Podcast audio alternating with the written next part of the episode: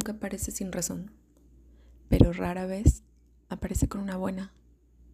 Esta es una frase de Benjamin Franklin, que mucho no sé de su vida, pero es una buena frase. Sí, este domingo vamos a hablar del tema del enojo y es un tema que es muy curioso. Quiero compartirles esto, es muy curioso porque cada domingo he estado pues hablando, ahora ya hablamos del amor, hablamos del miedo. La semana pasada dije, bueno, pensé para mí misma, voy a hablar del enojo. Quiero hablar del enojo. Pues como si fuera broma, toda esta semana he estado practicando la emoción. No sé si para, vivirla, entenderla, voy a hablar con ella y quiero, bueno, pues sí, tener una coherencia. Y, y cada suceso que pasa, sí, claro, sentí enojo, pero me hacía cuestionarme porque ya tenía esto en la mente de, bueno, ¿y qué es el enojo? ¿Qué es enojarse? ¿Qué es el, pues sí, el, esto que siento dentro de mí? Si buscamos, vamos a la sección Google, dice que una manera de, de definir al enojo es como un estado emocional que varía en intensidades. Varía desde una irritación leve hasta una furia ira intensa e incontrolable. Y que como otras emociones está acompañada de varios cambios. Dice que es un estado especialmente que está causado por una falta de obediencia, de obligación o de respeto. Es una cosa que ocasiona molestia o trabajo. Como siempre, no que difiera con Google, pero creo que lo experimento o una vez que me pongo a pensar qué es el enojo, es algo un poco distinto. De nuevo, es una visión particular, cada quien puede decir lo que quiera, para eso estamos aquí.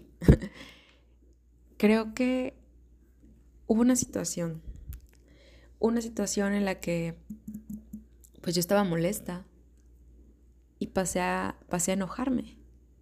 Y mientras estamos enojados es muy difícil eh, hacer como una, hacer un, parar, una pausa y decir, ¿qué es esto? ¿Qué es el enojo? ¿Qué es? Yo creo que el, todas, todas emociones, toda, toda energía, sentimiento, perdón, todo estado de ánimo y sentimiento es, es energía, es algo que, que viene acá. Yo creo que desde adentro, en, en los podcasts anteriores, bueno, cuando hablé del amor, yo creo que el amor es una fuerza muy poderosa, pero si hablamos en cuanto a, potencia, a poder, a... Sí, yo creo que el enojo y la ira, el enojo convertido en ira, es el motor más grande. Y de hecho me atrevería a decir que es el motor más grande que tenemos ahorita en la actualidad. Para bien o para mal, el enojo es algo muy poderoso. Alguien que siente enojo, muy seguramente va a la acción. Y ese es el poder del enojo. Hablando un poquito de qué es lo que lo causa.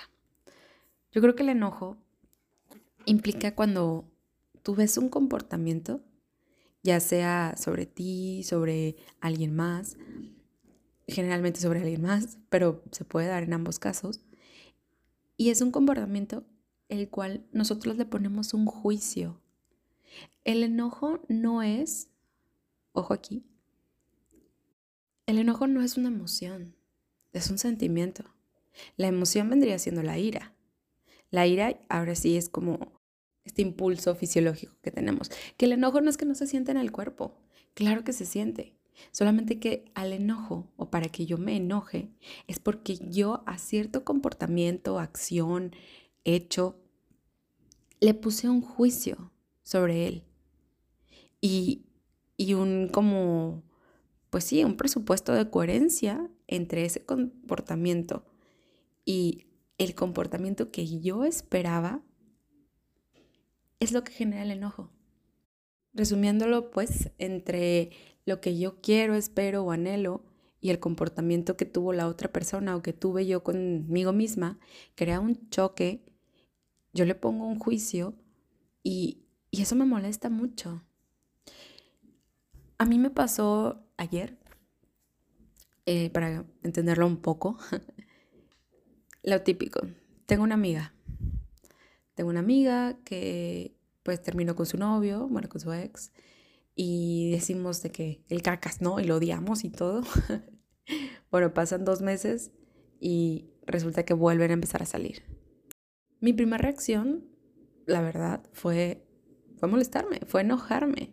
¿Por qué? Porque la acción que ella estaba teniendo, que es, vayamos a un hecho tranquilo, empezar a ver a una persona, no significa nada. Pero yo empiezo a ponerle el juicio de que él la va a volver a lastimar, de que va a hacer lo mismo, de que él no es suficiente, de que él no la merece.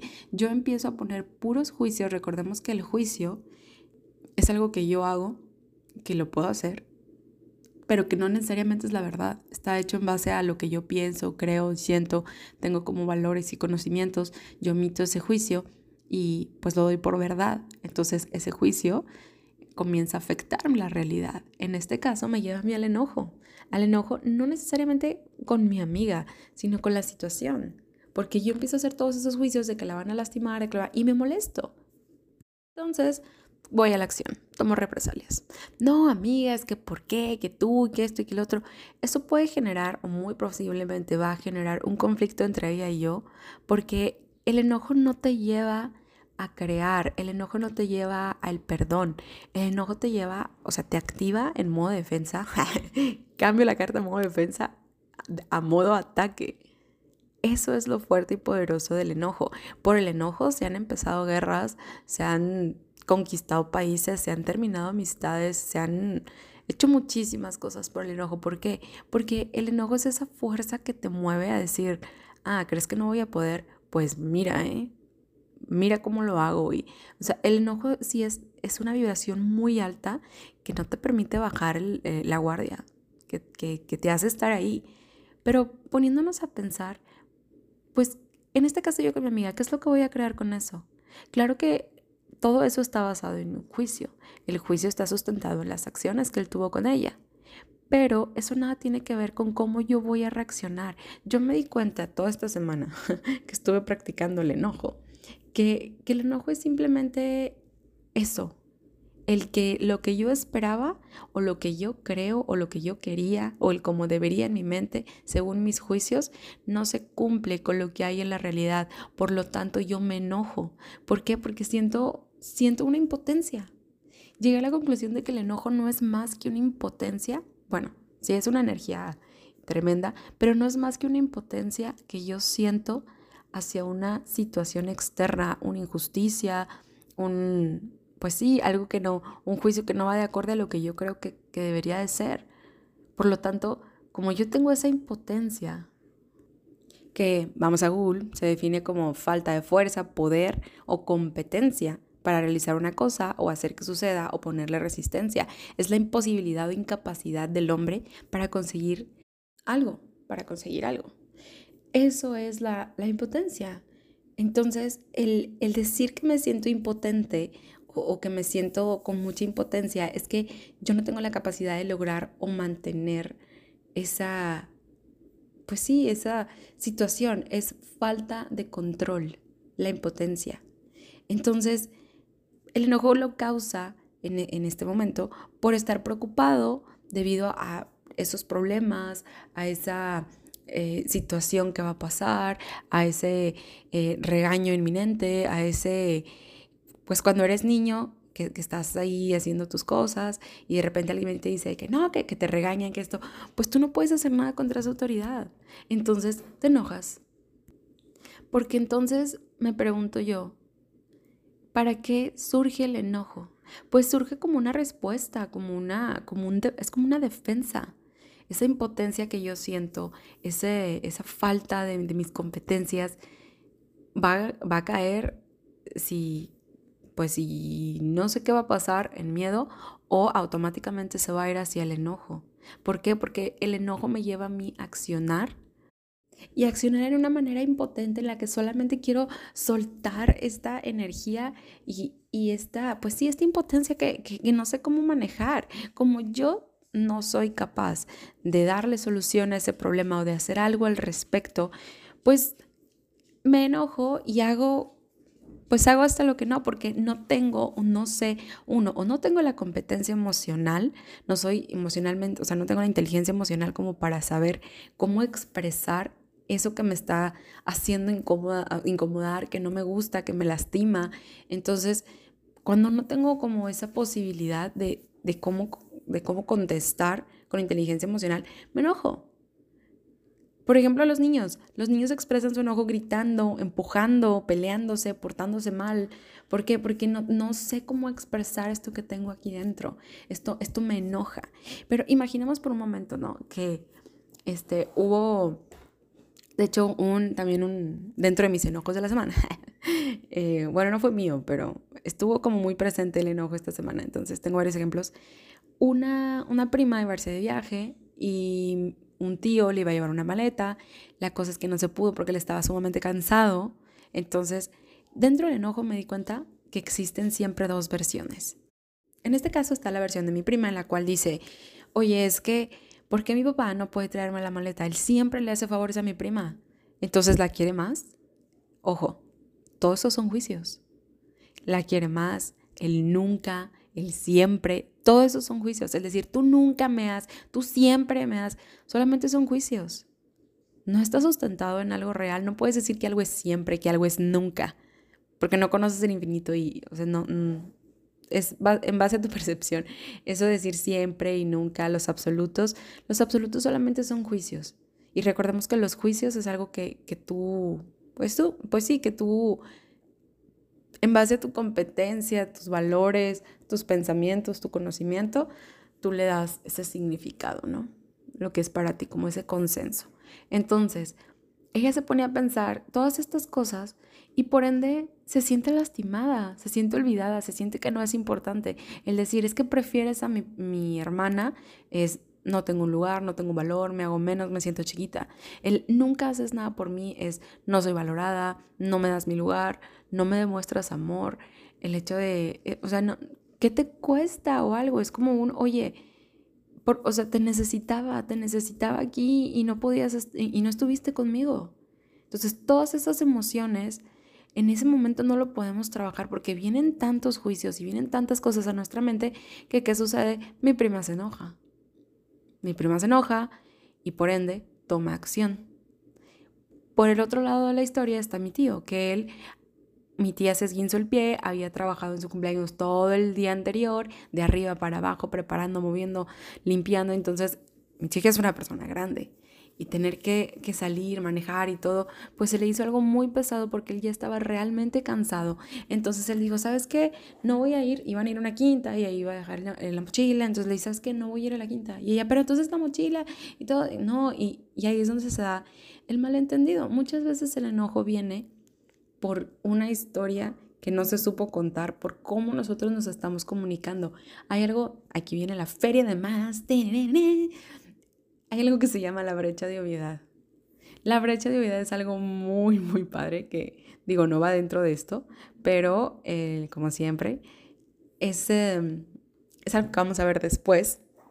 La brecha de obviedad se produce cuando no se verifica lo que se está diciendo. Bueno, no entrar en tema, más bien, la brecha de obviedad es entre lo que yo digo y entre lo que tú escuchas, lo que está de por medio cuando no se aclaran las cosas, cuando no se comparte la intención, cuando no se indaga, bueno, entre lo que tú dijiste y lo que yo escuché, hay una brecha de obviedad. Pues sí, porque decimos, no, es que él lo dijo por esto, ella, ella lo dijo. No, lo damos por hecho, o es que es obvio, por eso se llama brecha de obviedad, pero es como un, un, mundo infinito de posibilidades diferentes entre lo que yo dije y lo que quería expresar a lo que tú entendiste y comprendiste. O sea, de lo que yo pedí a lo que él tendió y a lo que yo obtuve, va a haber algo totalmente diferente. Eso, eso también ocasiona mucho, mucho, mucho enojo. ¿Por qué? Volvamos al ejemplo de mi prima. Cerramos la feria de más. Él, él solamente le dijo que no iba a poder ir. Ella, eso, ella recibió esa información, generó sus juicios, no supo cómo, cómo expresarse, se enojó.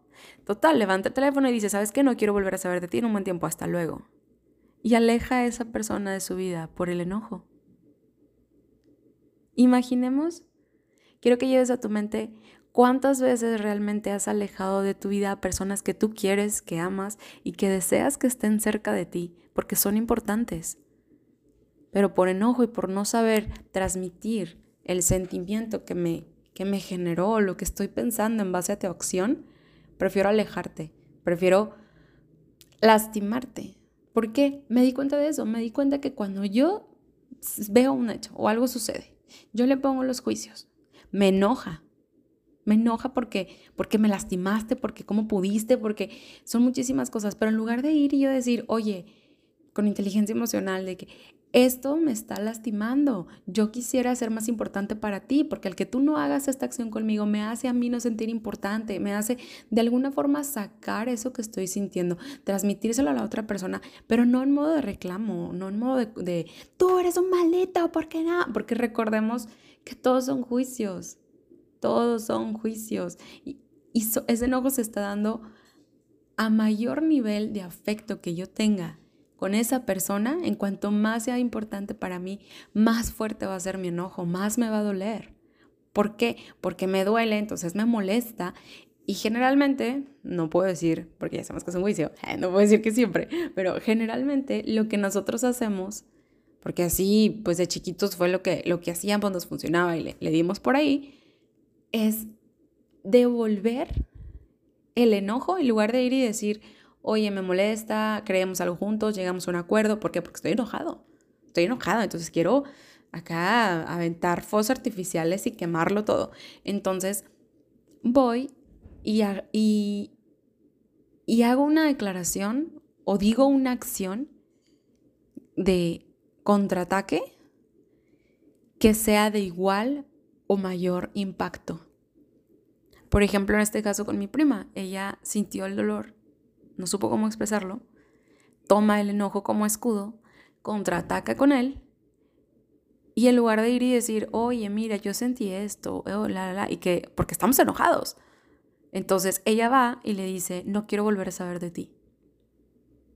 Así de fuerte fue el dolor que me causó. Cuando una persona está enojada contigo y venga y te diga y te, pues sí, te diga, ya no quiero volver a hablar contigo, o de que no, jamás voy a, bueno, esa persona te quiere mucho. Aunque, ojo, no estoy queriendo propiciar un amor tóxico en el de es que me pega porque me quiere, porque Vivian dijo que entre mayor... Eh, no, no, no, no, a ver, nadie tiene por qué tocarte de ninguna forma y menos en violencia. Si tú no lo, o sea, no debes permitirlo. De una mala manera no debes permitirlo, es algo que no va bien porque no, de ninguna manera es aceptable.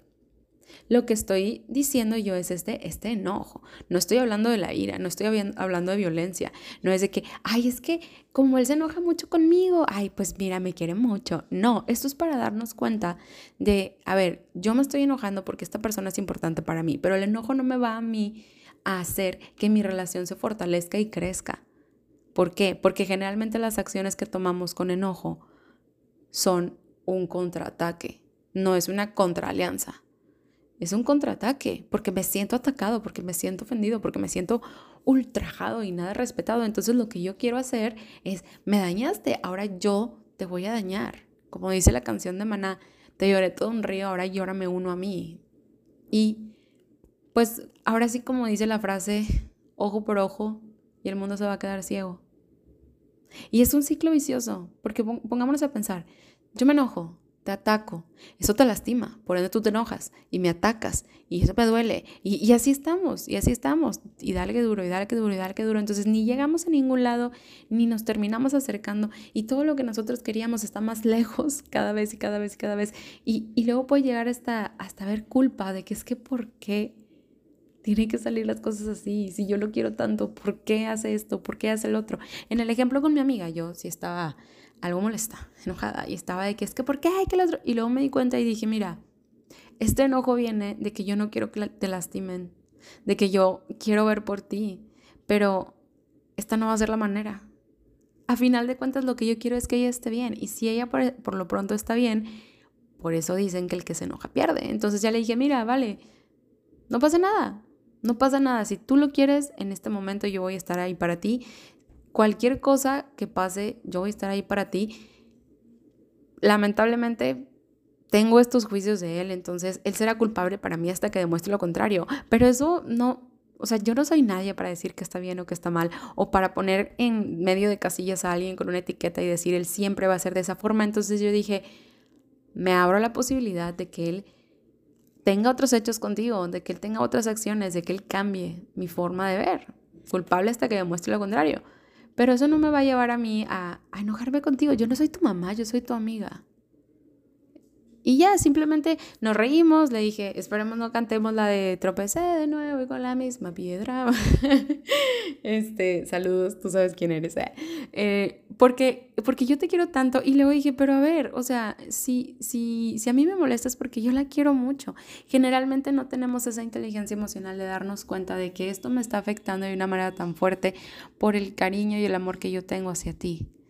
Entonces, en lugar de reaccionar con enojo y contraataque, intenté convertirlo en amor, intenté convertirlo en, es que este amor, recordemos que pues yo veo el amor como te elijo a ti, te cuido, y como no sé cómo cuidarte, pues me enojo porque tengo esa impotencia, o como no sé qué va a pasar en, en esto contigo, me da miedo. Entonces, esas dos acciones están vibrando fuera del amor. Sí pueden ser en base al amor, pero no estamos vibrando en amor. Entonces yo hago hasta lo que puedo por cuidarte y permanezco a tu lado. Muy probablemente el solo acompañarte es la mejor forma de cuidarte en ese momento y elijo tratarte con amor.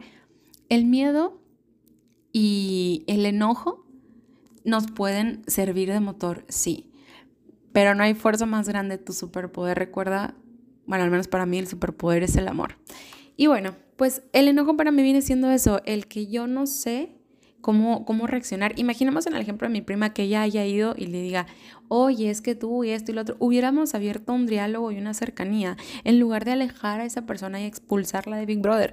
El, el momento crucial es en el que tú sientes esa ira y sientes ese, ese que, a ver, respira, respira, calma. Eh, por eso dicen respira. Hace mucho había unos anuncios que decían, cuenta hasta 10. Que de hecho una vez iba en el carro, les cuento esa anécdota, una vez iba en el carro con mi mamá y yo traía esos, el chaquetín de la escuela. Bueno, yo siempre perdía y ensuciaba y de todo, era una niña muy desordenada y muy atolondrada, corría para todos lados.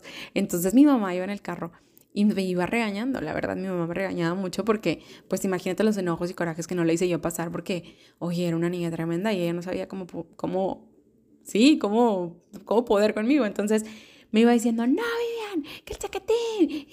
Entonces íbamos con las ventanas abajo y ella me iba gritando y me iba regañando. Y de la nada pasa un coche a un lado y le grita, cuenta hasta 10. Y se va. Y nos quedamos en silencio. Y mi mamá dijo, ¿qué dijo? Y yo, cuenta hasta 10. Y ya, jaja, nos atacamos en la risa. Otra de las mejores formas de, contrarrestar el enojo también puede ser la risa, pero reírse en ese momento pues es algo, algo complicado ya cuando estás enojado. Pero muchas de las personas que son así tan felices y que no se enojan mucho, es, ¿cómo le haces? Pues me lo tomo a risa. Y no, no es el hecho de que, que no tomes la vida en serio o que, que, que, todo te valga queso y por ende te, te rías, jajaja, ja, ja, me vale. No, sino a ver, si ya sé que el enojo viene por la forma en la que yo te quiero, pues déjame le bajo dos rayitas, respiro y digo, quiero seguir aquí para ti. Si lo que quiero es cuidarte, el enojo me va a hacer que te alejes de mí, entonces me, me aleja más a esa meta, porque quiero cuidarte, porque te amo y me enojo porque no sé cómo resolver esta situación o no sé cómo hacer para que tú salgas adelante. Los papás que se enojan con sus hijos porque tienen malas calificaciones es porque saben que puede tener represalias en su vida. Las parejas que se molestan porque tú hiciste esto y me lastimaste es porque o no sé expresarme o tengo, vuelta a lo mismo, miedo. El miedo también me puede llevar al enojo. Tengo miedo que te vayas. Me enoja esta situación porque no sé qué hacer para mantenerte a mi lado. En fin, creo que más o menos se dio a entender un poquito la idea. Yo te invito a que esta semana, cada que tú sientas enojo, respires, cuentes hasta 10, recuerdes a mi mamá en el carro y te rías un poco. Eh, sí, te, pues sí, yo, yo entiendo que a veces no es tan sencillo, incluso para mí fue algo complicado me, me, vi un poco encerrada de que cómo voy a hablar del enojo si yo lo he estado viviendo toda la semana. Pero es que vuelta lo mismo, las emociones, los sentimientos, no es algo que podemos evitar. Sentir es una reacción fisiológica. En base a los sentimientos, ojo, sentimientos, sí podemos elegir cuánto tiempo sentirlo.